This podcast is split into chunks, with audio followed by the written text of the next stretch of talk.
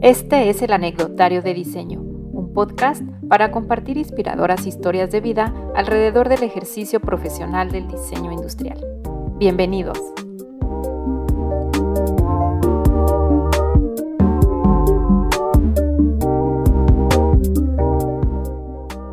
Hola, bienvenidos a este nuevo episodio del Anecdotario de Diseño. Hoy les tengo a tres invitados muy especiales. Saben que me gusta tener gente de distintos perfiles y pues bueno, ahora lo que nos une en común es el hablar de plásticos o mejor dicho, de polímeros. Eh, nos acompañó Aarón Ortiz de la O, mejor conocido como Susa entre el gremio, que bueno, pues él se ha especializado en la investigación y aplicación de la tecnología de impresión 3D, pero se ha enfocado mucho al área biomédica, específicamente en ingeniería de tejidos y diseño de prótesis. Nos acompañó también Vero León, que ella tiene ya bastantes años de experiencia en la industria, específicamente en la empresa Mira Plastic, donde ella funge como jefa de diseño en el área de ingeniería en esta empresa que se dedica a la fabricación de productos plásticos a través del proceso de rotomoldeado. Y por último, también nuestro invitado Juan Carlos Mora Mora, colega y compañero profesor de la universidad, pero también un gran porcentaje de su tiempo pues lo dedica a su emprendimiento que es el eh, Taller Mora Diseño, donde él se dedica a la producción sobre todo de herramental automotriz pero también ha tenido otro tipo de proyectos donde ha experimentado con el trabajo en fibra de vidrio, resinas y demás materiales plásticos. Entonces, la plática se puso muy buena, así que espero que disfruten este episodio y les guste tanto como me gustó a mí.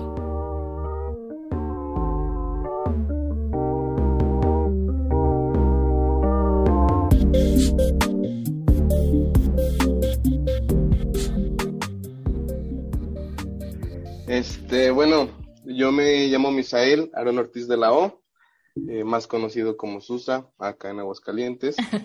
y este, yo salí de la carrera de la licenciatura de diseño industrial en el año 2016 y eh, posterior a eso me integré a trabajar ahí mismo en la Universidad Autónoma de Aguascalientes, pero en el área biomédica y eh, empecé haciendo prótesis, que eran prótesis impresas 3D.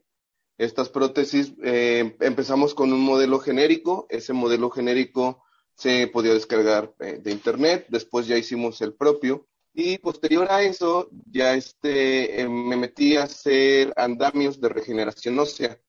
ya cuando pues como que se empezaba a volver todo un poco monótono, muy, muy siempre lo mismo, decidí buscar la, maestría en diseño industrial también y entré a la UNAM. En la UNAM mi proyecto fue lo mismo de eh, andamios de regeneración ósea y me fui, gracias a eso me fui a Dubai. Estuve en Dubai presentando el, proyecto.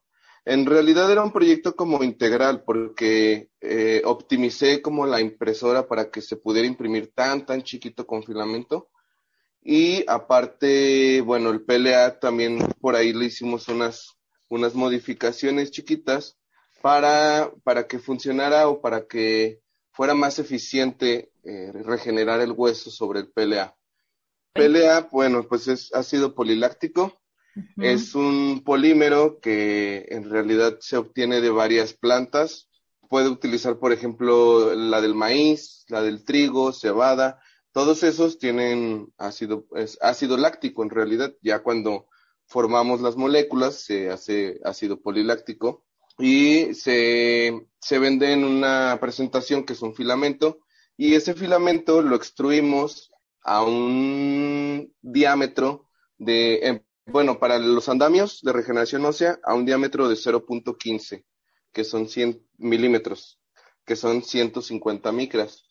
Entonces, eh, teníamos que hacerlo a ese nivel. Generalmente las impresoras lo hacen a 400 micras, que es lo, más común, este, pero ya venden algunas boquillas todavía mucho más chiquitas. Nada más que es un relajo hacer pasar el plástico por ahí. Entonces, posterior a eso, ya me integré a dar clases también en la Universidad de Ibero, allá en Santa Fe. Eh, duré dos años y luego me regresé a Aguascalientes y actualmente estoy en la Universidad Cuauhtémoc Ahí doy clases eh, en prepa y universidad. Ok.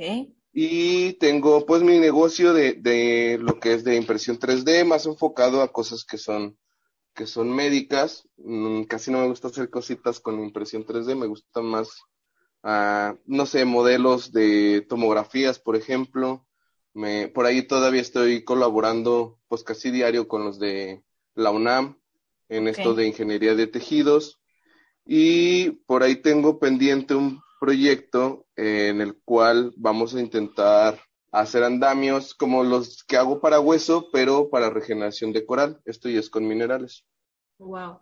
Más bien creo que todo lo que hago tiene que ver con el modelado.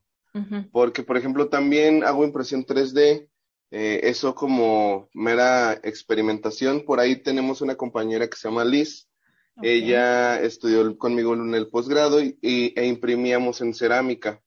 Entonces me gustó mucho eso y acá en Aguascalientes a, veces hago modificaciones a mi impresora, pero para imprimir concreto. Nada más que todavía no lo logro tan bien. Entonces por ahí va. Pero, por ejemplo, también hago, no sé, cosas, figuras de concreto, pero la base son eh, plástico. Yo hago un postproceso al, al PLA, por ejemplo, para tapar poros, para tapar rayitas, le saco molde y luego ya lo paso a concreto.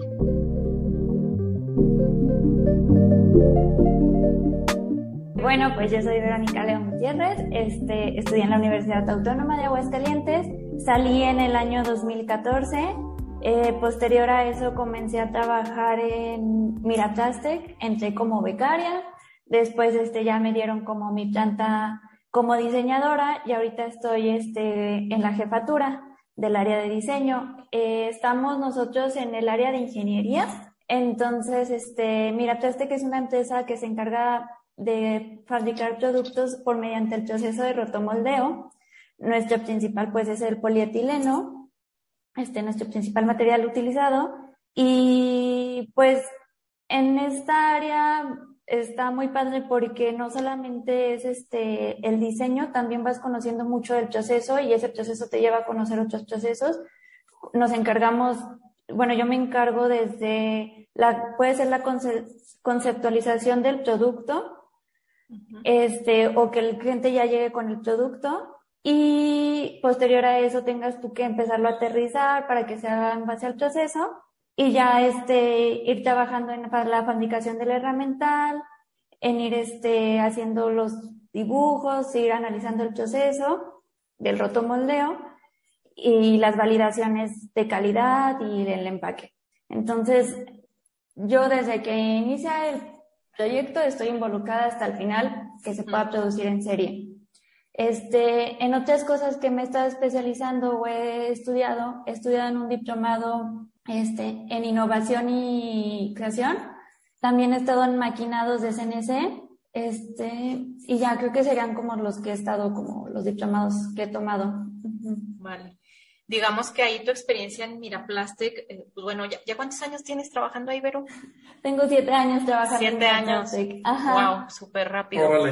No, pues sí, ya, un, un, sí, buen la verdad, este, yo lo que cuando inicié fue como de no, pues va a ser solamente un tiempo por mientras consigo otro trabajo, este, solamente, pues eh, yo veía como el plástico como un proceso muy aburrido, la verdad.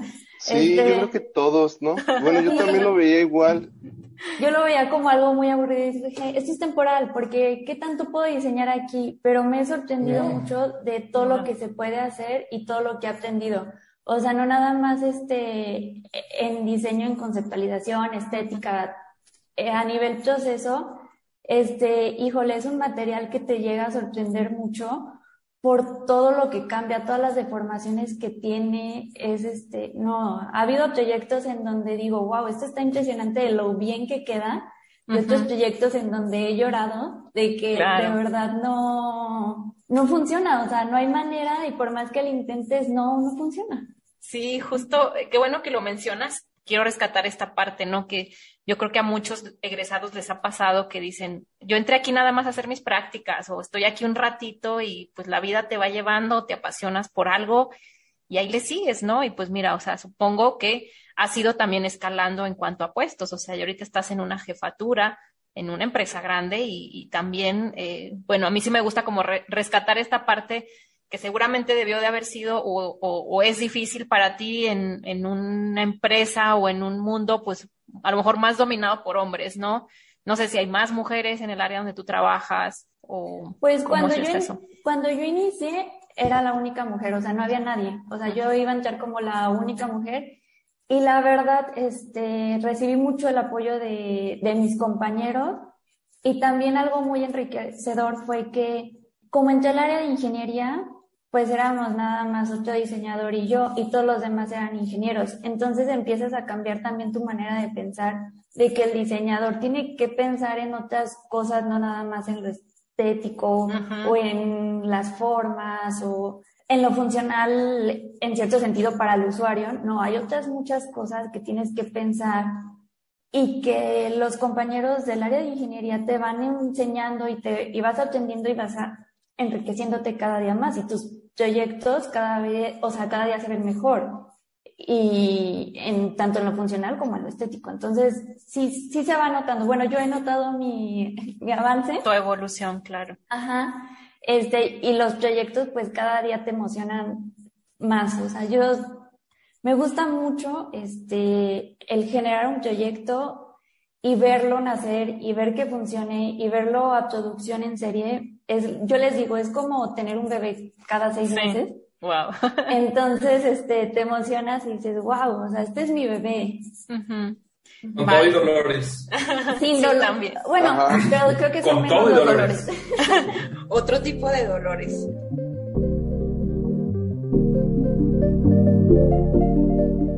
Bueno, eh, yo soy Juan Carlos Mora Mora. Allí en la universidad me conocen como el profe Mora Mora. Este, yo eh, recién salí de la universidad, recién en el 2008 ahorita que dijeron, sí, caray, ahorita que dijeron este 2016, dije, órale, pero sí estoy ya. Ah, pero fue ya soy veterano. ¿Eh? Fue porque no estudiaba. Ah, ¿yo o tú? Yo. ah. Susa que decidió quedarse un par de años extra. Fíjate que esa también fue una realidad para mí. ¿eh? Yo extendí el tiempo de la carrera. Sí, sí, me acuerdo. Pues ahora estoy aquí y no, tampoco me ha dolido. De hecho, es una tendencia a final de cuentas. Pero bueno. Este, yo me dediqué, sobre todo saliendo de la universidad, me dediqué más a lo que es la industria del mueble. Eh, yo entré a, trabajar precisamente aquí en una, una, empresa local y ahí me empecé a desarrollar.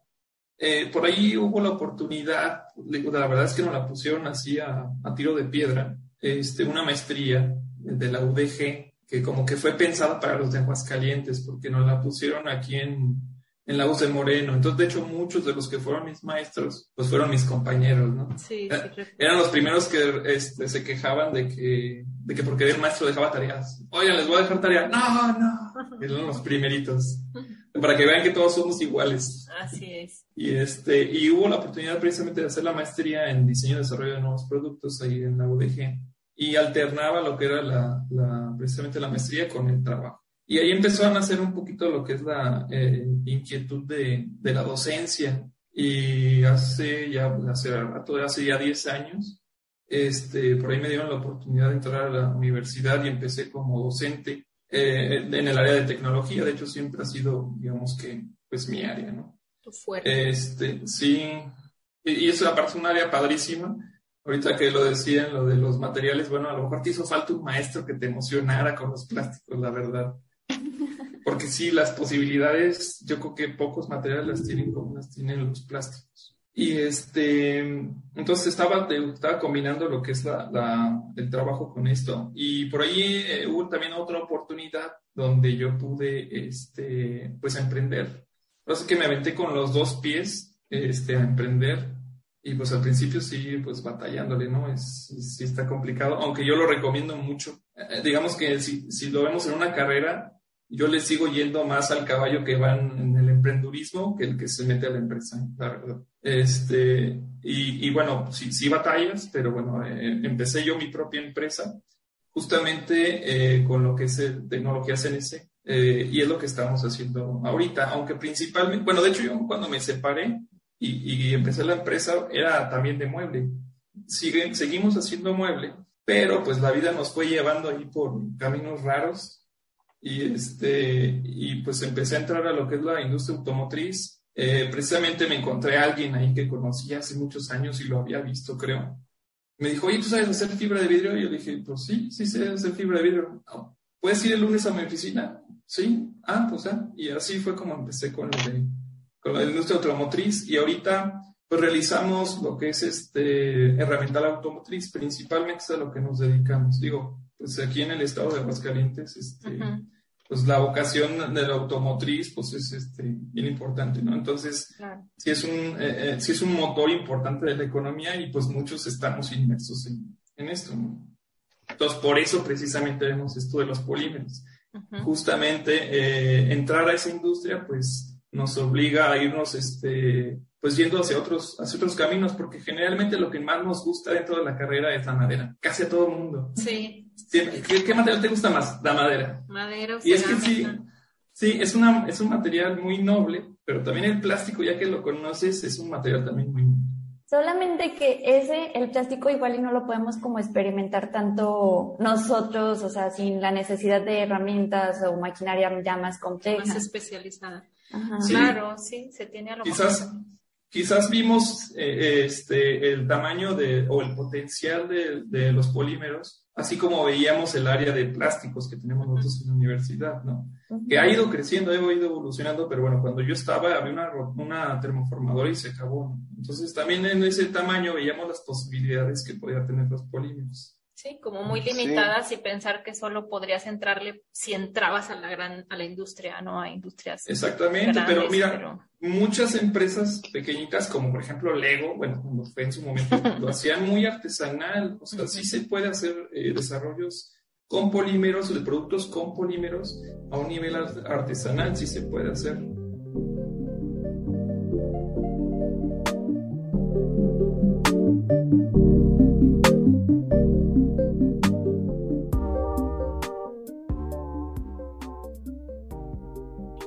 Por lo general me gusta como que, me, que me platiquen o nos platiquen cómo es como un día cotidiano, ¿no? En su trabajo. Eh, supongo que para Vero es distinto que está en una empresa donde a lo mejor hay un horario establecido y que también podríamos tener un antes y después, Vero, de cómo era tu chamba cuando estabas pues en la planta y, ahorita que ya estás haciendo home office, que ya ni siquiera resides en Aguascalientes, que es donde está la planta de Miraplastic, pero digamos, mm, ¿qué, ¿qué, podrías rescatar así como un día típico en tu chamba? Llegas, entras a una misma hora, con quiénes trabajas, eh, quiénes son como tus colaboradores, de qué profesiones son, no sé, cuéntanos. Okay.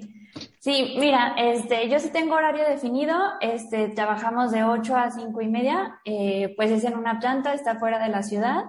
Bueno, ahorita ya laboro en otro lado, pero es chico. Este, entonces, anteriormente mis días normales era llegaba, este, preparaba pues las cosas que tenía que hacer, tenía que ir a planta, este, revisar dibujos, eh, revisar expresiones de materiales, de los productos, mm, pues todo lo que, todo lo que involucra un producto, nosotros lo veíamos porque éramos, estamos en ingeniería de producto. Entonces, desde el diseño, dibujo, este, costos también, nosotros sacamos los costos de los nuevos proyectos, este, validaciones con calidad, entonces calidad este nos decía, esto, este producto nuevo o este producto que ya está en serie está saliendo esto mal, revísalo porque está saliendo mal. Entonces, realmente nosotros colaboramos con todos. En ingeniería es un área de servicio, este, así como somos generadores, somos un área de servicio. Nosotros le damos servicio a ventas en costos con los clientes, tenemos conferencias de este, soporte para los diseños que pueden llegar con un diseño y te dicen, oye, quiero hacer esto. Oye, sabes que no se puede fabricar con este proceso o se puede fabricar, pero muévele aquí, aquí, aquí. Me ha llegado, por ejemplo, esto también es como interesante, de que he tenido revisiones de diseño con clientes, eh, con empresas también muy grandes, de que me aviento 25 revisiones antes de llegar al, al proyecto, al producto final. Ajá. antes de iniciar. Entonces es como de, ah, medio cansado. Ajá. Me imagino. Este, yo estaba anteriormente muy involucrada con la planta, entonces sí estaba mucho tiempo viendo también lo del proceso. Eh, la verdad era, es una empresa donde están muchas libertades, entonces yo podía ir y decirles, a ver, este, oigan, es que esta pieza está saliendo mal, ¿cómo le hacemos? y hacíamos como un equipo pequeño con los de mm, con los de producción y decíamos así de no, pues si le bajamos temperatura o si le subimos o si le movemos aquí o, o ponle tal resina o mezclalo así, este, se podía hacer. Entonces eran muy flexibles en ese aspecto, obviamente sin romper este, nada específico del cliente, ni la calidad, ni nada de eso, sin comprometer todo eso. Pero pues esos eran mis días entre juntas y revisar diseños, expresiones, todo eso. Ahora que estás ya de home office, o sea, bueno, obviamente cambia el tema de la presencialidad, de que ya no, pues ya no puedes ir a la planta directamente, pero eh, digamos que el tipo de actividades que realizas es el mismo. Eh, es diferente, cambió. Este, por ejemplo, yo cuando fue la pandemia, eh, nosotros no paramos ni un solo día. Yo no dejé de ir este, para nada a la planta ni un solo día. Entonces, para mí esto sí es como un cambio muy fuerte. Yo estoy experimentando lo que todo el mundo experimentó hace, hace dos, años. Ah, qué loco. Sí, sí me está, me gusta, pues tiene sus comodidades. No me encanta porque ya no es lo mismo de ir a ver la pieza. Por ejemplo, esta semana tuve semana de validaciones pero tenía todo este mes, entonces tuve que decir a qué piezas iba a, asistir a planta. Y dije, no, pues todas las de esta semana me las pierdo, pero voy a ir la próxima semana. Pero pierdes como esa emoción de ver tus piezas, de ver este, es con ese proyecto que batallaste tanto o así, ya verlo en físico, ir a hacer las validaciones de que esto sí queda o esto no queda, cosas que tú sabes ya que, que tú estuviste en el diseño, muy en específicas de ver o tienes que revisar que esto embone con esto, que esto haga clic con esto, eso ya no lo puedo hacer. Ya. Entonces, por ese lado no me gusta tanto. Extrañas eh, esa parte más como práctica o de experimentar por tus propias manos, ¿no? Por así decirlo. Sí, entonces dependo mucho de las personas que también está padre porque pues te das cuenta de que también tienes un equipo y que te ayuda mucho y yo estoy muy agradecida ahorita con el equipo pero sí, sí quedas con esa espinita, bueno, yo por lo menos sí me quedo con esa espinita de estar viendo las cosas en físico, híjole, sí, sí lo extraño. Órale, sí, me imagino. Y como dices, pues bueno, tú te estás estrenando en algo que nosotros ya tenemos dos años y bueno, al menos hablo por mí, yo ya estoy harta, digo, ya quiero regresar a como era antes todo. Yo no conozco eso, ¿eh? No, yo tampoco. no, no, yo no lo conozco. No, no, no, no, te, lo recomiendo tanto. O sea, tiene sus ventajas, pero no. Sí, no, no se, no, no se compara, no hay, no hay manera de, de verdad de equipararlo con lo que es pues la interacción uno a uno, ¿no? Pero bueno. Em, me surge la duda, Vero, cuando hablas de nosotros, mi equipo, ¿quién es tu equipo? ¿Qué otras profesiones conforman el equipo para el que trabajas? Nosotros, o sea, desde el área en el que estoy, yo dependo de todas las áreas de, de Miraplastic. Dependo de ventas, este, porque ellos me dan el feedback de lo que quiere el gente. Dependo de, en ingeniería nos dividimos en tres, que es ingeniería de producto, procesos y manufactura de moldes. Entonces, ese es como mi equipo más cercano, el que eh, de ellos dependo mucho para que me diseñen el proceso, obviamente de a la par, y en la manufactura de moldes, pues yo les paso los dibujos para hacer el herramental y ellos lo fabrican, ¿no? ¿Son ingenieros mecánicos de profesión o cuáles son? No, este tenemos el jefe de, ingeniería de moldes y él sí es ingeniero y los demás son los moldeadores, este, que son técnicos. Ok. Diseñador, entonces eres la única diseñadora ahí. No, ahorita ya tenemos a otra persona que también salió de la autónoma, se llama Francisco. Este, lo acabamos de contratar hace poquito. Ah, súper bien. Pues igual que te haga fuerte también ahora tú que estás a distancia, ¿no? Y por ejemplo, en ingeniería de producto tengo, tenemos a este, a un ingeniero mecánico entonces está muy padre porque también sí nos ayuda mucho. A resolver todas esas partes técnicas, supongo. Trabajo mucho también, eh, otra parte del equipo es, producción, que nos ayuda a correr pruebas, este, y la otra parte del equipo es calidad, que nos ayuda a hacer las validaciones. Entonces, ningún proyecto lo hacemos solos, este, siempre estamos juntos, este, cada uno desde su área, y se me hace muy valioso ese lado porque lo que yo no puedo ver, ellos me lo hacen ver. Entonces, siempre, yo siempre recomiendo esto, de que no te cierres a que porque tú eres el diseñador, eres el único que va a tener el diseño perfecto o que todo va a salir bien porque tú estudiaste diseño, ¿no? Hay otras personas que están viendo otros puntos de vista que tú no los estás viendo y siempre te va a enriquecer. Y los diseñadores tenemos que bajarnos de nuestro pedestal, la verdad. Uy, sí, de creernos todólogos, ¿no? Y bajarle al ego. O sea, digo, yo todos los días también me topo con diseñadores, porque yo también trabajo con muchos diseñadores. Y, y sí es así de, pues, bájale poquito, ¿no? O sea, pero es que yo no quiero así. Pues sí, pero no por ahí, o sea, vamos, vamos conciliando más bien, ¿no? Vamos, vamos haciendo las cosas que sí se puedan realizar. Y pues bueno, no, no sé si luego esta, esta tendencia viene por estar este, viendo diseñadores, grandes diseñadores que nos han enseñado que estos grandes diseñadores son los de las revistas, que algunos ya hasta tienen su figura de acción atrás. Sí. Entonces, este, la verdad es que esos no son los mejores diseñadores. Este, los diseñadores, los mejores diseñadores son los que están haciendo cosas todos los días para la gente que realmente tiene necesidades. Y no necesidad de comprar, sino necesidades reales, ¿no? Sí, que están generando productos, perdón, reales, que se les da un uso, que están allá afuera vendiendo. Aunque sea un uno, sea un, solo producto, no importa, pero ellos están partiendo el lomo para sacar las cosas y que los clientes queden satisfechos y no vender obras de arte. Claro. Sí, aquí hasta mm, recordé una frase que, bueno, no una frase, un concepto que, que siempre te doy eh, crédito, Juan, de que decías, bueno, es que ya afuera es donde te vas a dar los verdadazos, ¿no? Ah, y, sí, pues, siempre les digo a los alumnos, y decía el maestro Juan, y sí, sí te das muchos, justo porque uno sale con una idea de lo que es ser un buen diseñador o un gran diseñador o como quisiéramos ser, pero pues no, o sea, hay que ensuciarse las manitas un, un tanto, ¿no? Y, meterse de lleno. Claro. No, y atender un montón de que, por ejemplo, yo de que estoy en, en el plástico, ¿no? O sea, que todo el mundo pensaría que nada más veo plástico, plástico, plástico. No, es métete con metales, métete con acabados, este, un montón de estándar, bueno, que estoy ahorita en la industria y que le trabajamos con empresas grandes, es estándar y estándar y estándar, que el diseñador de otros lados le pone, ay, pues tal estándar. Y así de, ay, pues sí, pero me tengo que chutar 100 hojas para leer nada más una, o sea, para entenderle nada más a cinco cositas que le pusiste y que al final del día, pues a veces ni funcionan.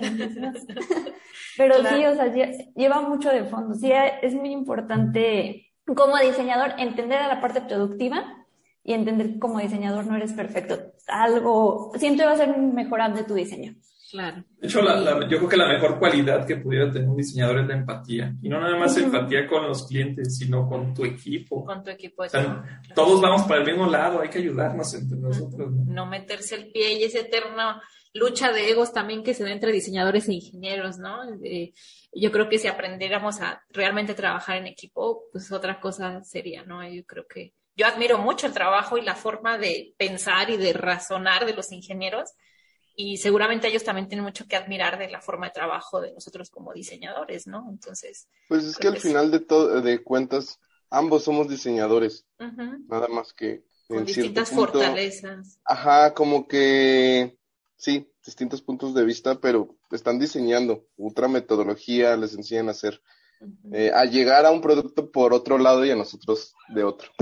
De hecho, sí, fíjate que ahorita que lo dices, tienes toda la razón. A final de cuentas, diseñar es designar, ellos están, eh, siguen designando cosas, pero hacia los procesos o hacia la productividad o hacia, no sé. Sí, es pero como toma, de, toma de decisiones, ¿no? Exacto. Em, bueno, no sé si quieran abonar algo, Susa o Juan, respecto a la, supongo que su cotidianidad en su trabajo es muy diferente. Número uno, ustedes ser emprendedores, que también ya ha salido en otros programas que los emprendedores lo dicen, no, no manchen, yo me levanto más temprano que si trabajara en un trabajo como de horario fijo, ¿no? O sea, está más cañón. Eh, obviamente con la gente con la que colaboran, su equipo de trabajo. No sé si quieran compartir algo al respecto o pasamos a la siguiente pregunta. No, pues eh, totalmente de acuerdo con esos comentarios. Este, o sea, yo, yo empiezo mi día a las 7 de la mañana, y no porque quiera, sino porque me despiertan. Este, y me avientan de la cama casi, casi, órale. órale. Y, este, y llego a las 9 de la noche casi todos los días. Entonces, sí, sobre todo si quieres ser emprendedor y quieres ser un buen emprendedor, pues hay que romperse las vestiduras, la verdad, porque eh, eh, en el emprendedurismo el esfuerzo que tú, que tú hagas eh, sí es directamente proporcional a los beneficios que puedas tener. No necesariamente son económicos o no todos son económicos. Pero sí, en una empresa muchas veces los, los, los esfuerzos no son directamente proporcionales. ¿sí? Acá sí, por eso yo digo, siempre recomendaría emprender, aunque también no es para todos. No todos podemos ser este, cocineros, porque pues, si no, y los demás, necesitamos alguien que fabrique los sartenes, ¿no? Cosas de ese estilo. Pero, pero, este, pero sí, sí, siempre lo recomiendo. pero sí, es, está cañón. Yo los domingos a veces estoy trabajando, en las madrugadas estoy trabajando, pues porque me gusta aparte lo que hago, este, y, pero también hay un desgaste pues, fuerte, pero porque lo estás creando para ti mismo. Y pues, al final de cuentas, sí ves los resultados. Y es importante pues desmitificar esa idea, ¿no? De que se tiene de que sí, el emprendedor tiene más libertad y uno cree que porque ya son emprendedores se levantan a la hora que quieren y no, o sea, al contrario. No, sí es más complicado. O sea, por ejemplo, nosotros pues sí terminamos nuestra jornada laboral, te quedas con, con cositas en la cabeza, pero no te pasa nada, ¿no? Y el emprendedor me imagino que sí tiene que estar todo el día pensando porque lo tiene que resolver ya. O sea, no hay manera. Yo me levanto con... aguinaldo. Ah, sí. y prestaciones. ¿Qué tipo de prestaciones? Yo ni seguro social tengo. Bueno, sí tengo, pero por, por la docencia. Claro. Pero sí, sí es un esfuerzo, este, pues impresionante. Sobre todo, digo, si quieres, si realmente quieres, este, prosperar o, y te digo, no necesariamente tiene que ser económicamente, pero sí llegar a tus, a tus, este, a tus, a eh, tus metas, pues. Y sí hay que desgastarse, sí hay que echarle ganas, porque pues el momento para poderlo hacer es hoy. Y si no lo haces hoy, pues se te fue. Esto de emprender es una carrera de aguante. Quien la aguanta le va muy bien. Pero hay que aguantarla, porque sí, es, sí está complicado.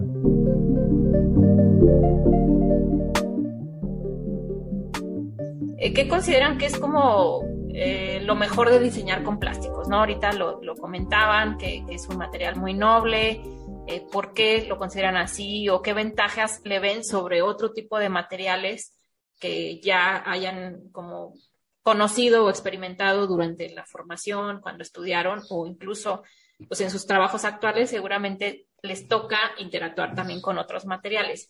¿Qué podrían decir que es lo mejor o lo que más les gusta de trabajar con, con, con este material? Bueno, yo, por ejemplo, este, que tiene muchas resistencias a muchos químicos, que es muy maleable, que puedes hacer figuras muy orgánicas, este, también que puedes trabajar a, a, escalas desde miniatura hasta enormes, este, entonces creo que te da muchas posibilidades de verdad. Cuando estamos en la carrera no lo vemos, pero después sí, este, ya vas trabajando con él y te das cuenta que sí hay muchas posibilidades. La precisión a lo mejor también, ¿no? Sí, no. Mi, por ejemplo, mi proceso es de los procesos, bueno, mi proceso, ¿eh? el proceso de rotomoldeo es de los procesos menos, este, más bien más variable. O sea, tienen un nivel de variabilidad grandísimo. Les voy a platicar una anécdota rápida de que había un componente que medía dos metros de altura. Ajá. Entonces, pues yo sabía que tenía que medir dos metros. Cuando vamos a validarlo, mide 1,70. Y yo dije, ¿qué? Se equivocaron. o sea, los moldeadores, el molde. Ya, ya vas, revisas, mides el molde. No, el molde está bien. No, pues vuelve a meter otra pieza. Qué raro que se encogía y encogía. 30 centímetros, o sea, es un buen. Entonces era como de no, y ya este, tenías que ver cuántas maneras, o sea, de, para que ya no se encogiera la pieza, pero era una cosa exagerada. Yo le decía a mi jefe, es que algo está mal, este, no sé, me están, está jugando, la están cortando, no sé. Y no, era muchísimo. Si uno busca precisión, buscaría más bien metal mecánico. Metal mecánico, sí, tienes razón. Pero, pero ahora, los materiales, ninguno es malo por sí mismo, simplemente hay que aprovechar sus cualidades. O sea, eh, eh, los polímeros tienen un montón. Ahorita lo decía, ¿no? La plasticidad del plástico. E-, ese término está bien arraigado, de hecho está mal dicho plástico, porque los metales son plásticos, tienen plasticidad. Es una, ya me estoy poniendo de maestro. Sí. y yo así de, mm, ¿qué es lo correcto? ¿Decirles polímeros? Sí, ¿verdad? Eso sería lo correcto, decirles polímeros, pero el término está tan arraigado que eh, eh, te puedes encontrar ingenieros de materiales que les dicen este, plásticos y son especialistas en polímeros, pues. Pero, pero sí, si estás buscando este, exactitud, pues más bien hay que buscar metalmecánica. Pero si tú ya sabes que la variable del tamaño. ¿Por qué? Porque la pieza normalmente cuando se moldea, bueno, si estás hablando de los, de los plásticos que puedes eh, eh, fundir y poder hacer otra vez este, eh, productos, pues entonces este, ahí sí la, temperatura que le vas a aplicar, obviamente como todos lo sabemos, cuando agregamos calor, pues el material se expande y cuando se enfría, pues se reduce, ¿no? Si tú ya sabes esos factores, pues simplemente los utilizas, ¿no? Es una propiedad del plástico. A lo mejor las propiedades no son ni buenas ni malas tampoco, simplemente son unas propiedades que están ahí y pues hay que hacer uso de esas, de esas cualidades o de esas propiedades, ¿no? Es algo que yo a los polímeros, en este caso, creo que sí traigo un poquito más arraigado en la palabra ya díganle, polímeros. Díganle plásticos. No, pero es que, porque, por ejemplo, en la Ibero yo daba clase de biopolímeros, entonces como que se me quedó un poquito más todo eso. Pero eh, creo que es un material que no sé si lo amo o lo odio, porque es, tiene siempre esta polaridad, eh, el polímero. Tiene una, pues por ejemplo, yo trabajo o con biopolímeros o polímeros que contaminan bastante, por ejemplo el PEC. O sea, tienes esos dos extremos.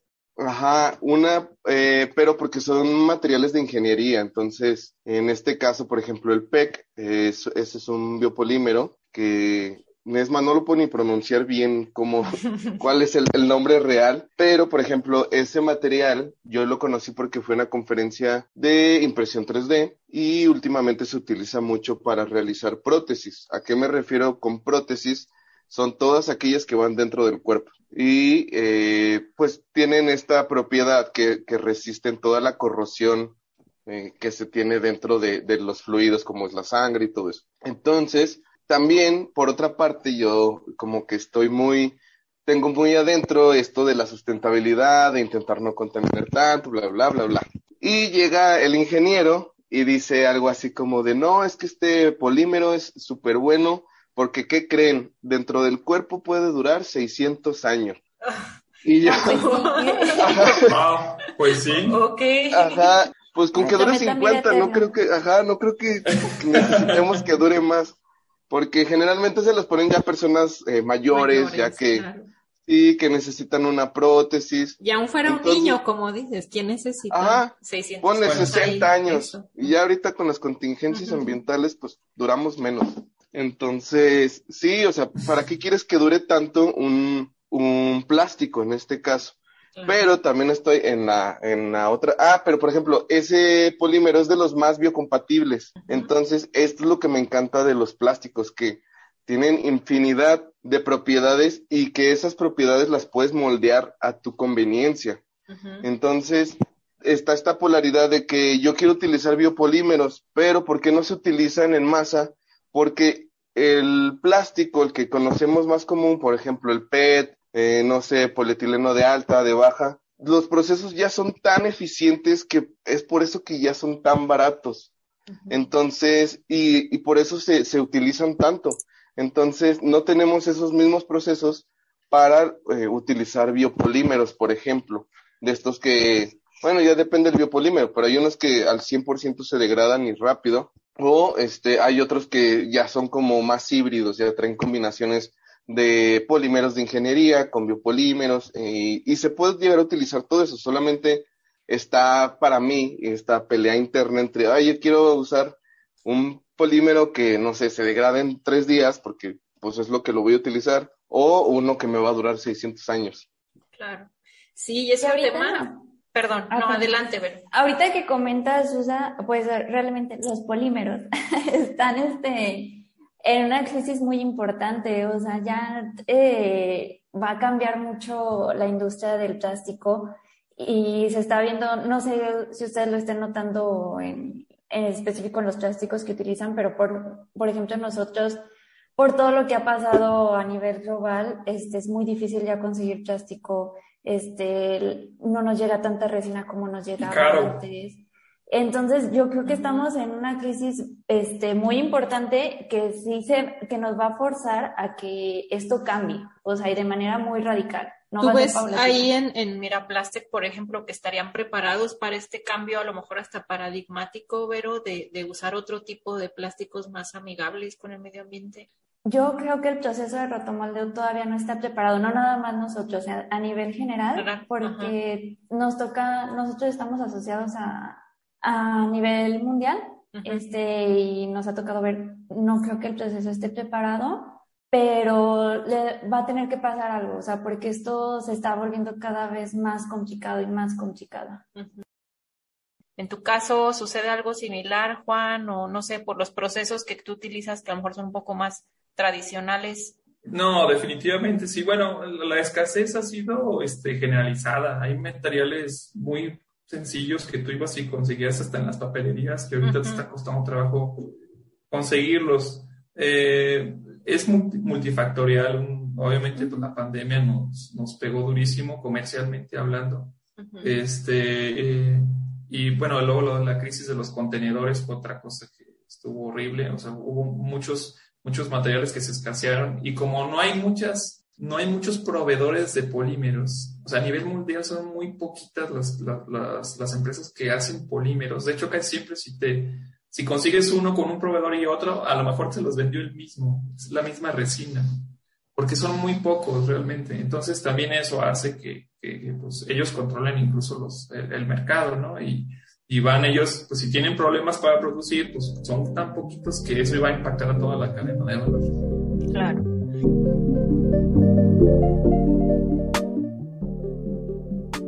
Me gustaría que pensaran como en un, en un proyecto que haya sido uno que les haya dado como mucha satisfacción o que haya sido este, un proyecto muy retador eh, o del que se sientan muy orgullosos, sobre todo porque me interesa que, quienes nos escuchan eh, vean como el, rango tan amplio de, de, productos que se pueden diseñar y producir en polímeros y, y también de los perfiles de ustedes. Intentaré no decirlo tan técnico, pero el proyecto que más me ha dado como lata, y aquí también entra otro tipo de polímeros que son hidrogeles, eh, todo enfocado a medicina, pues. Ok. Eh, mi, mi, proyecto yo creo que el que más me ha dado lata y todavía me sigue dando lata eh, son unos andamios. Andamios es una estructura porosa que yo tengo que controlar el, el tamaño de los poros por medio de impresión 3D. Y que es chiquititita, ¿no? Ajá. Entonces, tengo para que nosotros hagamos pruebas y que en un futuro pase a los humanos, pues que tengo que, tengo que imprimir andamios para ratas. Esto quiere decir que son muy, muy, muy, muy chiquitas. Entonces. ¿Nos podrías dar nada más? Bueno, yo porque alguna vez me lo contaste. Un andamio lo que hace es justo como apoyar a que dos huesos se unan o algo Ajá, Por ejemplo, si tienes un tumor y te quitan una parte del hueso, por medio de una tomografía veo que exactamente la forma del hueso que te hace falta, la modelo y luego yo hago lo que es la macro y microarquitectura. ¿Sale? Entonces en micro, pues ya estamos hablando micras y este, tengo que controlar los poros de ese tamaño. En realidad yo tengo que hacer en impresión 3D, hay un, la más general, la que todos conocemos como, como casera, generalmente se le dice FDM, Fused Deposition Material, ¿sale? Entonces, este, pues las boquillas, al menos la de las más chicas que existen, es de 200 micras, pero el plástico, como todos sabemos, una vez que lo fundes, se expande también y ha sido un rollo controlar eh, que estos poros no se tapen cuando se están imprimiendo. Eh, también otra cosa, la dirección en la que imprimimos, luego muchas veces no nos permite hacer la forma del poro que necesitamos. Imagínense que las células son como personitas, ¿no? Entonces, si no les estás poniendo la casa a gusto, todo bonito así, no se van a pegar ni se van a ir a vivir ahí. Entonces tienes que darle la forma que necesita para que las células realmente eh, se queden ahí y empiecen a proliferar, que invadan el andamio y que formen el hueso como tal. Y que no se sientan como tan a gusto para que hagan exceso de hueso y provoque algún tipo, por ejemplo, de cáncer en este caso. Qué interesante. Entonces, sí es, sí es como todo un reto eso, eh, y son pruebas y pruebas y pruebas, por ahí ya, ya han salido varias bien, pero te das de cuenta que tengo una hoja de Excel con todas mis variables y así de, ahora moví esta variable 0.1 para, porque vi que mejoró si moví esta. Entonces, todo, en todo ese proceso, este es una mega hoja de Excel que, y somos varios, o sea, bueno, varios somos tres, eh, que si yo estoy haciendo pruebas, de repente ya veo que alguien avanzó, hizo todavía más pruebas y ya movió ciertos valores, entonces coordinar eso, más, más este, enseñarles también yo, porque ellos son de, son dentistas, entonces también tengo que estarles ahí enseñando todo, qué es lo que tienen que mover, las tolerancias que tiene, o bueno, las, por ejemplo, el coeficiente de expansión del, del PLA no es el mismo que el del ABS, por ejemplo, entonces todo eso lo tenemos que estar analizando para que no se nos tapen los poros.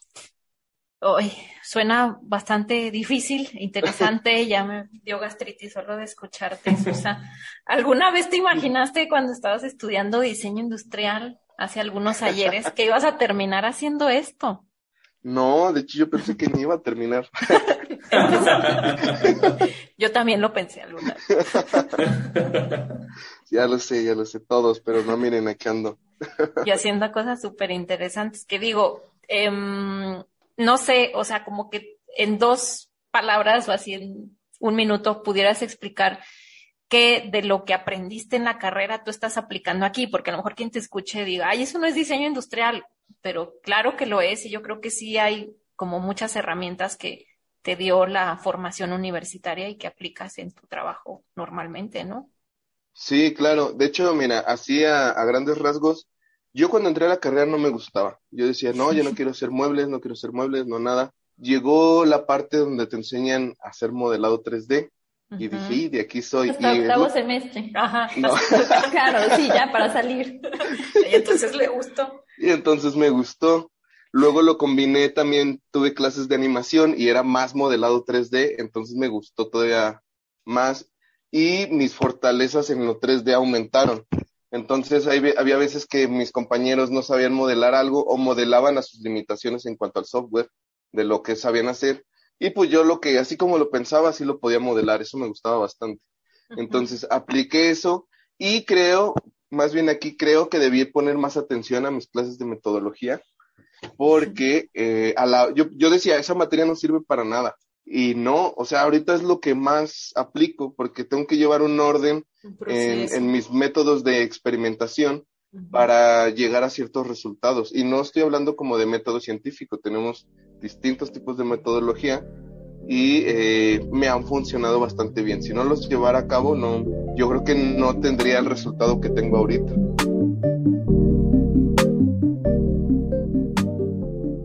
Este, otra cosa que también me pasa mucho con ese proyecto, el de las ratas, es que para que funcione o para que no tengamos eh, efectos secundarios en la sangre de, por ejemplo, de las ratas, este, es que el PLA, el ácido poliláctico, que es el polímero que usamos, no tenga pigmento, debe ser natural. Entonces, para poder nosotros ver si están ver y medir los andamios, necesitamos un microscopio cuando nosotros pasamos eso transparente o translúcido, al microscopio no se ve nada. Nada.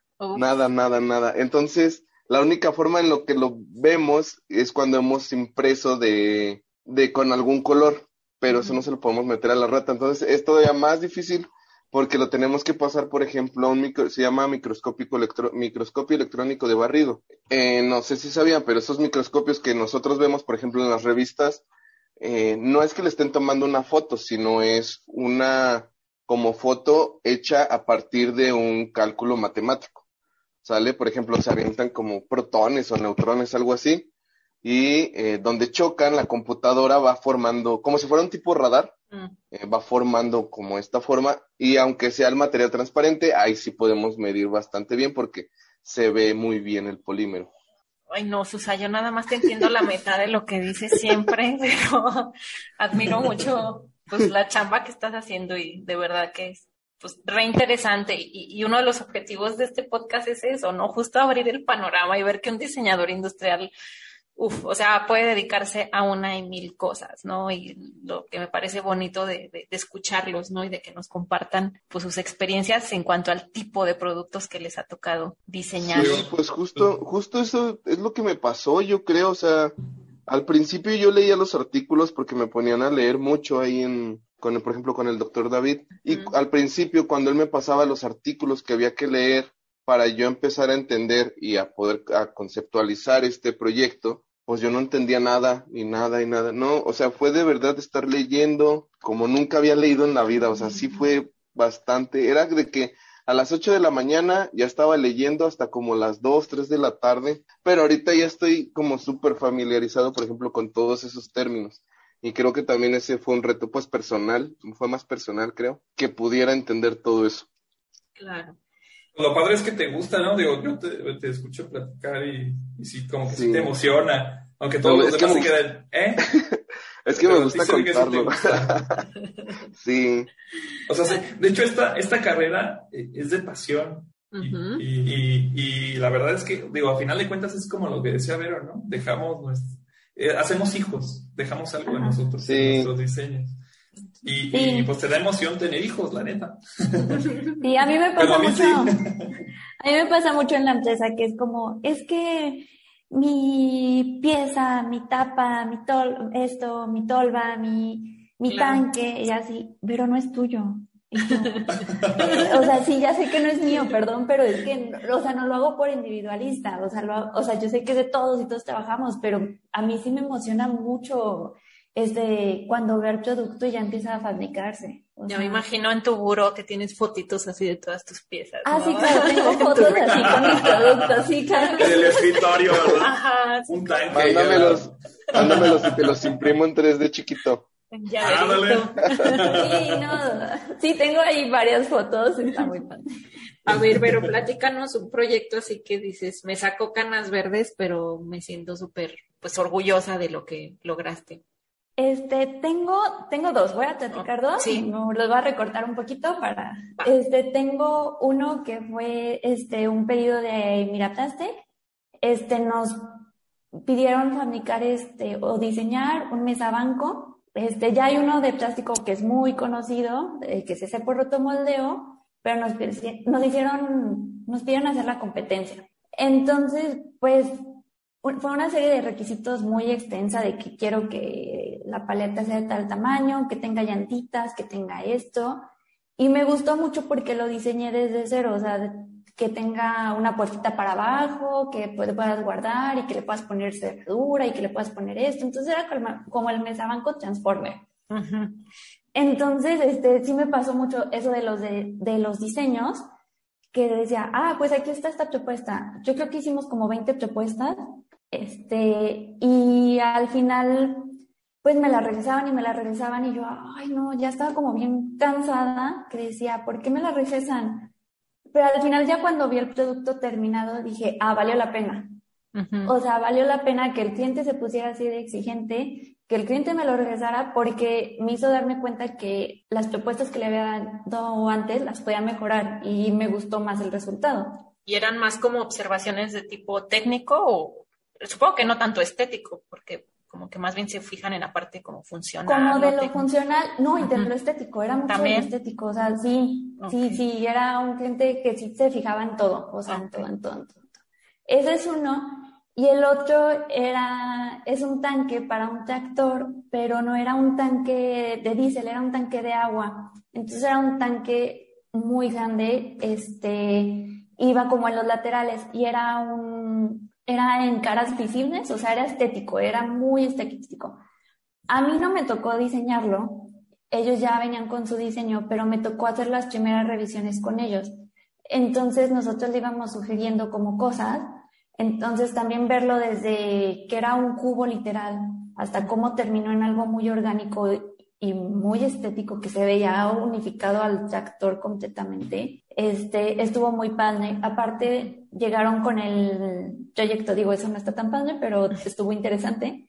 El proyecto está quemado, o sea, ya lo tenemos que entregar ya y nos dieron súper poquitas semanas, entonces fue un trabajo maratónico y no había manera de rechazarlo, o sea, porque pues sí era algo bastante bueno.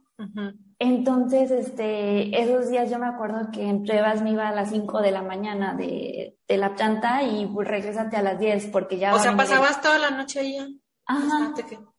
Sí. O sea, ya sí nos iba, o sea, sí hubo como varios días que nos tocó eso en tiempo de pruebas, pero cuando veías al herramental que subía la máquina y eran unos herramentales enormes, no, casi lloras así de la emoción.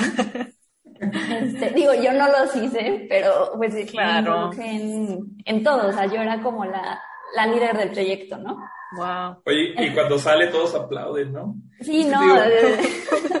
es un parto. Sí, sí, sí. sí. Entonces, este, pues ya al final este, lo entregamos, todo salió súper bien. Y hubo una exposición en, en Guanajuato entonces sí fue de, no, yo quiero ir a la exposición y fui a la exposición y me subí al tractor y ahí están mis fotos con el tractor. Abrazada del tanque. Del tanque, sí, claro. Aparte yo me veo súper chiquita y los tanques enormes. Enormes. Oye, más o menos entre el ejemplo que nos pones del el mesabanco y este el tanque, hablando de tiempos, o sea, ya en la vida real en la empresa, o sea, un proyecto desde que inicia hasta que ya se entrega al cliente, ¿Son proyectos de cuánto tiempo aprox? Más o menos como de 12 a 14 semanas. Ok. Que, o sea, es poco, realmente es poco tiempo, si es un proyecto que es desde la conceptualización hasta ya la producción, ¿no?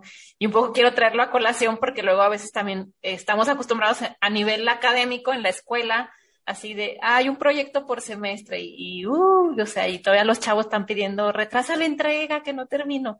No manchen, allá afuera es, para allá. sí. Sí, o sea, ya acá es de, no, a ver, este, ahorita lo quiero ya. O sea, por ejemplo, este, me ha tocado este, se me hace, bueno, más bien, estoy entrando un proyecto en donde fue como de, ya, ya, tenemos que empezar y empezamos y que vamos revisándolo otra vez en una de las revisiones y había interferencias. Y fue como de, no, ya tengo, o sea, ya, ya inicié, o sea, ya no hay man entonces, pues tienes que pensar la manera de solucionarlo con lo que ya tienes para que ya no existan esas interferencias y pues salga el proyecto en tiempo, porque los clientes no te dan chance tampoco de decirle, ay, no, fíjate que no te lo tengo, este, te lo entrego la próxima semana, no hay manera. ¿no? aparte, producciones grandes ya es con contrato y todo eso, ¿no? De tiempo. Sí, amonestaciones y... Eso es algo que no nos enseñan en la carrera que te puedes ir a la cárcel si no Ajá. o hacer, ah, bueno, no te iba, te iba a decir que. No, para que te paguen. Pero, ajá, pero no, sí nos enseñaron a hacer contratos. Bien, en tu caso, Juan, ¿algún proyecto del que te sientas tan orgulloso como te sientes de tus niños? Fíjate que qué bueno que, empezó a ver ahorita, porque yo eh, eh, estaba viendo así en la cartera, en la cartera mental que tengo de los proyectos que he hecho, y estaba escogiendo otro. Y ahorita con lo que estuvo platicando Vero me acordé de uno. De hecho, de los primeros, de los primeros proyectos que, que tienen que ver precisamente con polímeros y no tienen que ver con fibra de vidrio, que ahora hago mucha fibra de vidrio. Era con un polímero que yo ni conocía. O sea, a mí me hablaron de una empresa y me dijeron, ¿tú puedes hacer esto? Que era una herramienta este, de medición automotriz. Eh, haga de cuenta que es como tener una regla, pero para una geometría súper compleja o sea, con millones de, de, este, de caras. Pues.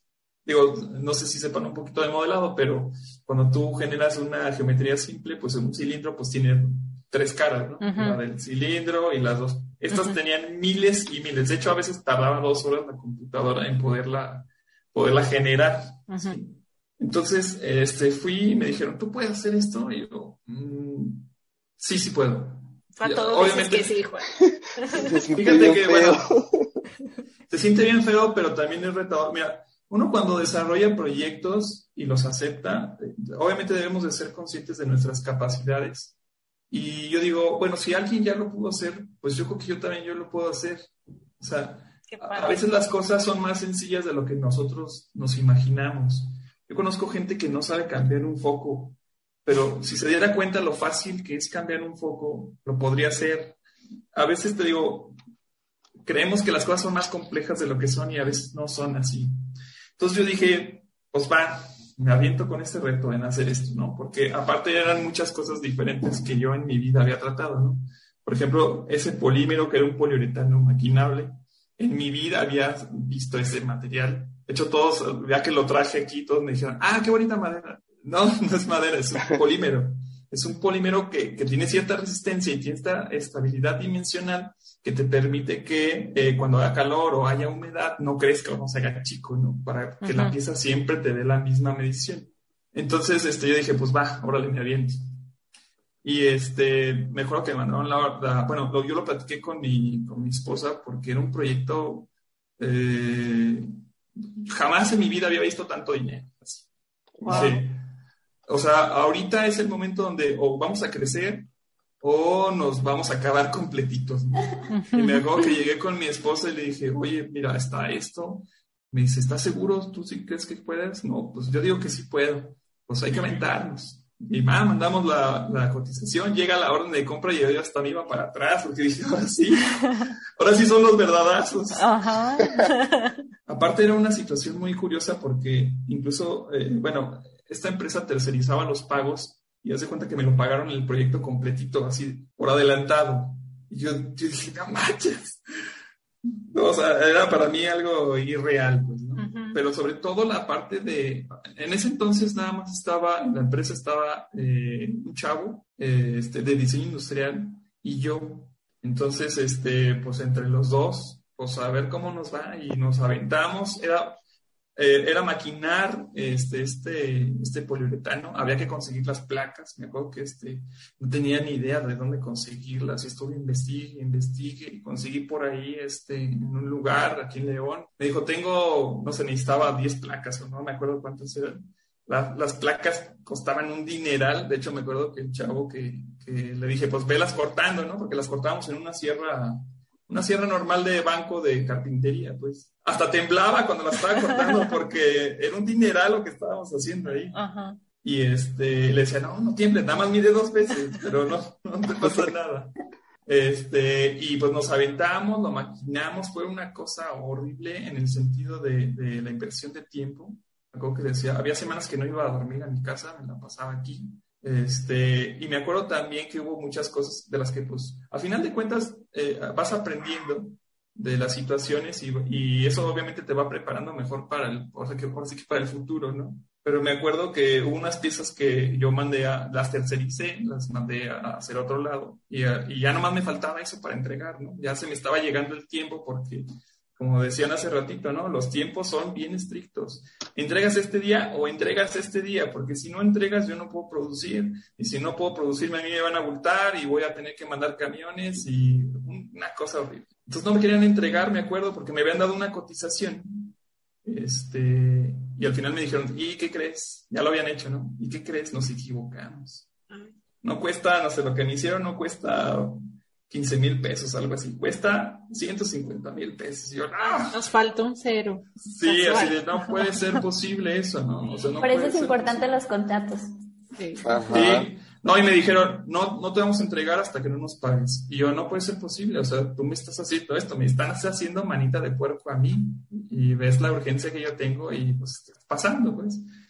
Al final, bueno, llegamos ahí a un acuerdo, no, no me cobraron, no, no eran esas cantidades, ¿eh? Esto, este, la, verdad ya no me acuerdo, pero sí fue un tema para mí pues, bastante difícil, sobre todo porque yo ya veía la luz al final del camino, ¿no? Ya dices, ya, ya estoy acabando, ya todo el esfuerzo que pude, que hice, pues ya se está, ya se está viendo reflejado. Y pues total, pudimos entregarlo, lo, lo, lo, este, lo vieron los japoneses, porque era una empresa japonesa, muy contentos y todo. Y el beneficio personal que yo tuve ahí fue así de, wow. O sea, me acuerdo que después de haber ido a entregar la herramienta, hasta el aire me sabía así rico. wow, ya acabé. Y esa sensación también es muy padre. Digo, no sé si ustedes lo sientan, pero yo sí, cada vez que entrego algo digo, wow, ya. Cinco minutos de relax y el que sigue, ¿no? Sí, cada que terminas un proyecto es como el mejor día de ese mes. O sea, es como de wow. Sí, el, el, nivel de satisfacción que deben de sentir y sobre todo de que, pues no sé, a lo mejor acostumbrados a un, obviamente durante la formación universitaria, pues un proyecto escolar y ya está y se va abajo de la cama, ¿no? Junto con los otros proyectos que entregaste, algo ya real y que, le va, que alguien va a utilizar y que van a ver ahí reproducido quizá por cientos o docenas o lo que sea, pero ver tu, pues como dice, ¿no? Tu bebé ahí, poderlo palpar y ver que, pues después de tantos descalabros y desvelos y prueba, error, prueba, error, pues ya está ahí algo real y palpable, pues wow, me imagino el nivel de alegría y satisfacción que deben de sentir.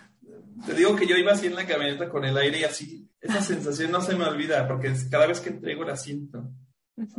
O sea, no, no lo puedo escribir, no sé, pero es algo bastante rico. Ay, qué padre. Son, satisfacciones que, que, que, que, no dan otras carreras. Por ejemplo, ver tus, tus cosas en las casas dentro. Yo, por ejemplo, cuando trabajaba mucho en la industria este, del mueble, pues muchas de esas cosas que hice todavía entro a casas y digo, y yo lo hice. O sea, es bien padre.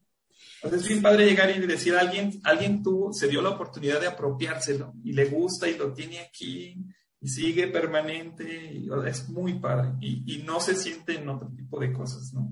En otro tipo de yo Me imagino, ¿no? Ahorita que decías eso, o sea, no creo que un contador público siente ese airecito de victoria cuando... Sí, así, qué buen balance, no, este balance. sí, Por ejemplo, a mí en la empresa me dicen mucho así de, es que a ustedes siempre les dan mucho crédito, ya ustedes los tienen muy chiqueados, ya ustedes les dan todo, y, o sea, me lo dicen los contadores, por eso me acordé.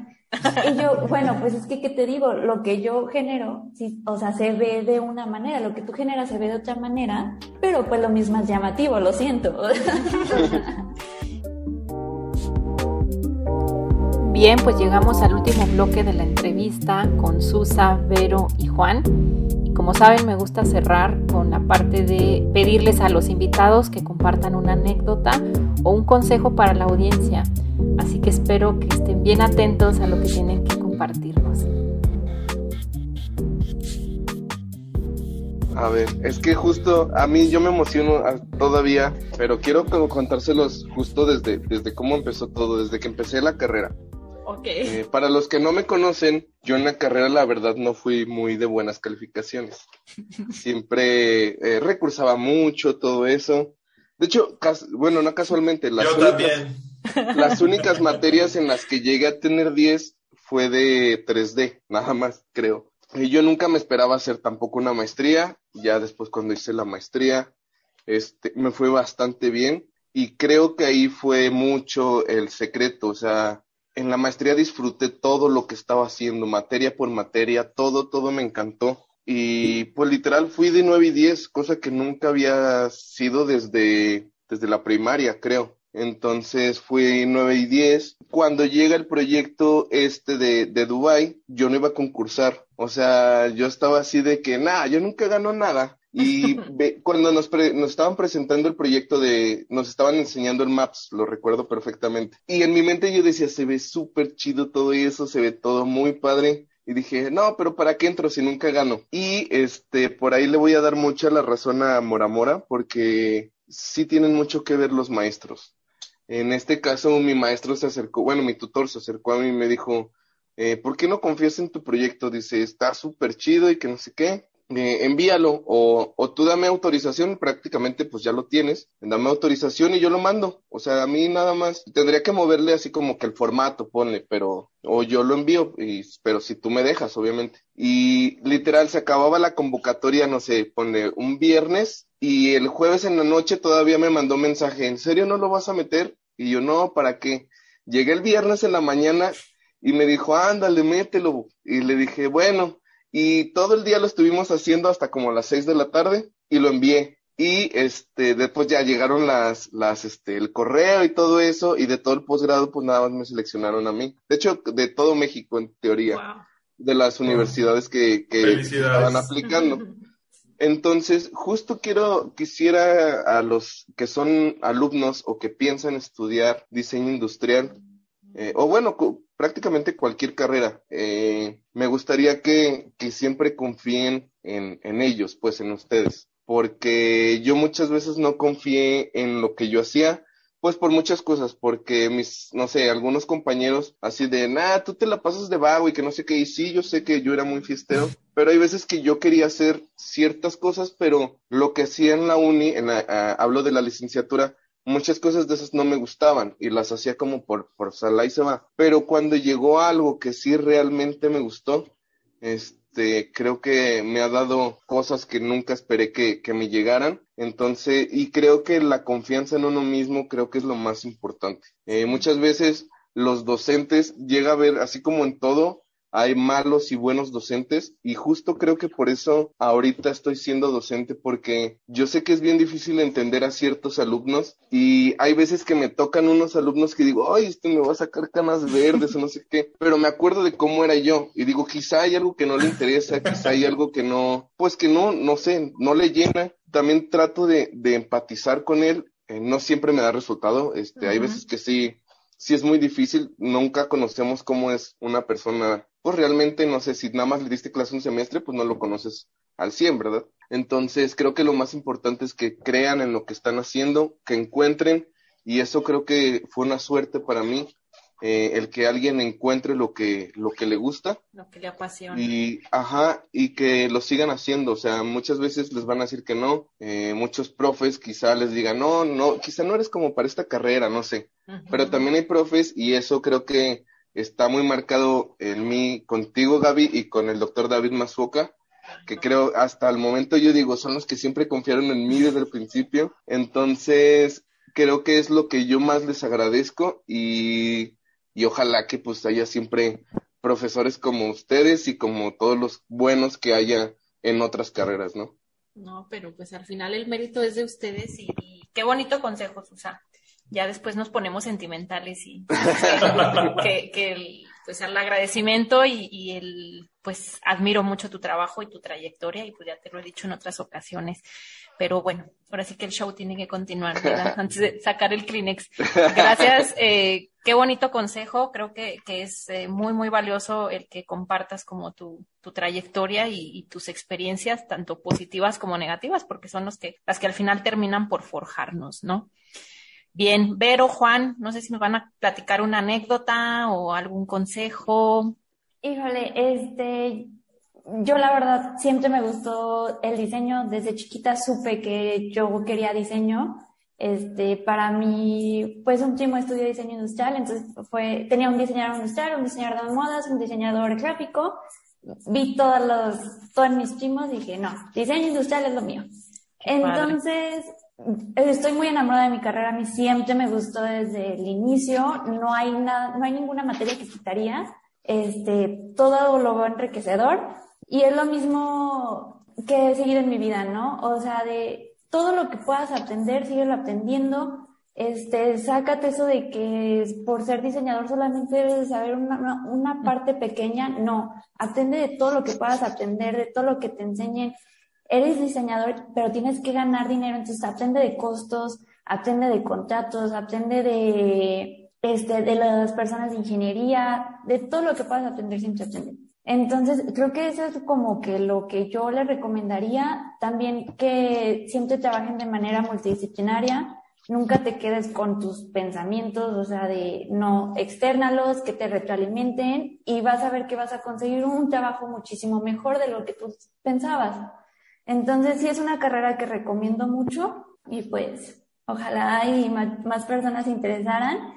Y otra cosa, nunca te cases tampoco. Yo sé que lo, lo dividiste en bloques, ¿no? Para que sea más fácil, pero nunca se casen con un solo con material. Un, claro. Sigan experimentando con todos los materiales, aunque, como les comentaba, yo trabajo en la industria de, del plástico, pero de todos modos nunca he dejado de trabajar con otros materiales Obviamente no soy especialista en otros materiales, pero pues siempre te dejo. Te gusta bueno. aprender, ¿no? Y experimentar y, y, no quedarte nada más como en tu zona de confort, supongo, con lo que sabes, sino por lo que te escucho, creo que eres como muy ávida de, de, de aprender cada vez, ¿no? Porque ya salimos de la universidad y dices, ya estoy trabajando, ya mi curva de aprendizaje ahí quedó. De hecho, cuando sales de la universidad es cuando ¿Cuánto? te das cuenta que no sabes nada. Sí. Entonces, ahí, ahí es cuando de verdad te empiezas a o sea, no porque no aprendas en la uni, pero es muy bonito sí. todo lo que aprendes en la uni, pero es de arcoíris. Probadita, claro. Es chocolate. un arcoíris súper bonito. Entonces, ya cuando sales a,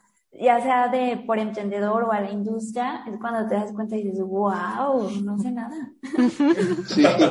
y qué bonito es eso, me, ¿no? Me siento tonto de que, no sé, como que sales y dices, ching, ¿y ahora de dónde aprendo? Porque ves las nuevas generaciones y dices, ¿cómo van tan rápido? O sea, van a una velocidad impresionante y como que no te quieres quedar atrás, entonces estás buscando qué más aprender. Claro, qué interesante. Bien, Juan, cerramos contigo. Pues de hecho, eh, lo, conectaba muy bien con, con, lo que yo tenía. Hay que, hay que seguir extendiendo los límites, nuestros propios límites. Eh, y, y, sí, obviamente tiene que ver mucho con, por ejemplo, lo que decía Susan, pues de tener confianza en nosotros mismos. Necesitamos seguir, este, eh, pues extendiendo, más bien, quitarnos, salirnos de esta área de confort, donde nada más queremos hacer una cosita y ya la sabemos hacer aquí. Pero si no, seguimos extendiendo nuestros límites, no vamos a crecer. O sea, crecer en todos los sentidos, ¿no? A final de cuentas. Y, y, bueno, eso, eso, al momento de extender precisamente tus límites, obviamente hay mucho temor atrás cuando tú te pones a hacer cosas nuevas, dices, híjole, y si no la hago, y si no, pero la verdad esta vida es de aventados. Sí. Y, y, y, como decía hace ratito, las cosas son más fáciles de lo que uno cree. O sea, ahorita a veces hacemos este, algo de programación para PLCs yo decía, eso jamás en mi vida lo voy a hacer, eso lo hacen los ingenieros de la NASA, ¿no? Y la verdad hay cosas que son demasiado cercanas, pero no nos damos la oportunidad de, de, de pues, aprenderlas al final de cuentas, ¿no? Entonces, pues esa sería la recomendación, que sigamos extendiendo nuestros límites en todos los aspectos de nuestra vida, no nada más profesionalmente. Y eso también nos va enriqueciendo, este, pues para ser mejores diseñadores, a final de cuentas, ¿no? Vamos, a final de cuentas nosotros eh, entre más sabemos, mejor podemos hacer especificaciones, o sea, mejor podemos diseñar. Entonces, eh, si te das oportunidad de tener nuevas experiencias, eh, pues precisamente puedes diseñar mejor. Hace, hace no mucho tiempo me acuerdo que hablaba con este Israel Plancarte, de que no me acuerdo cómo versaba la, la plática, pero era algo así como de que sentíamos un poco de estancamiento, ¿no? Y decíamos, pues es que hay que experimentar nuevas cosas, hay que salir de viaje, vámonos para allá, o, esta música no me gusta, pues me voy a poner a escuchar, a escuchar algo nuevo. Hay que dar oportunidades a las cosas, ¿no? No, es que a mí no me gusta esto. Bueno, pues vamos a darle chance, o sea, a lo mejor aprendemos algo. Y si no, bueno, pues ya sabías que no te gustaba, no pasa nada. Entonces es como seguir extendiendo nuestros propios límites, ¿no?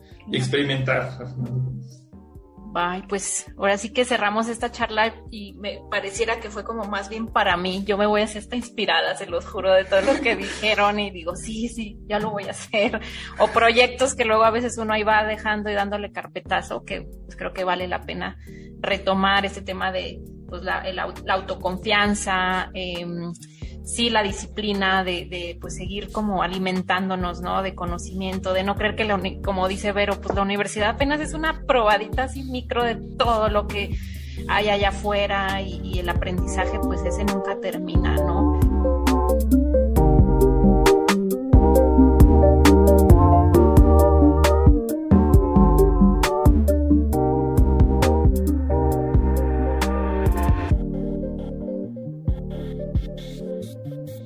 Bien, pues esto es todo por hoy. Muchas gracias por haber llegado hasta aquí y espero que este episodio los haya dejado motivados, inspirados y con una gran sonrisa. Hasta la próxima.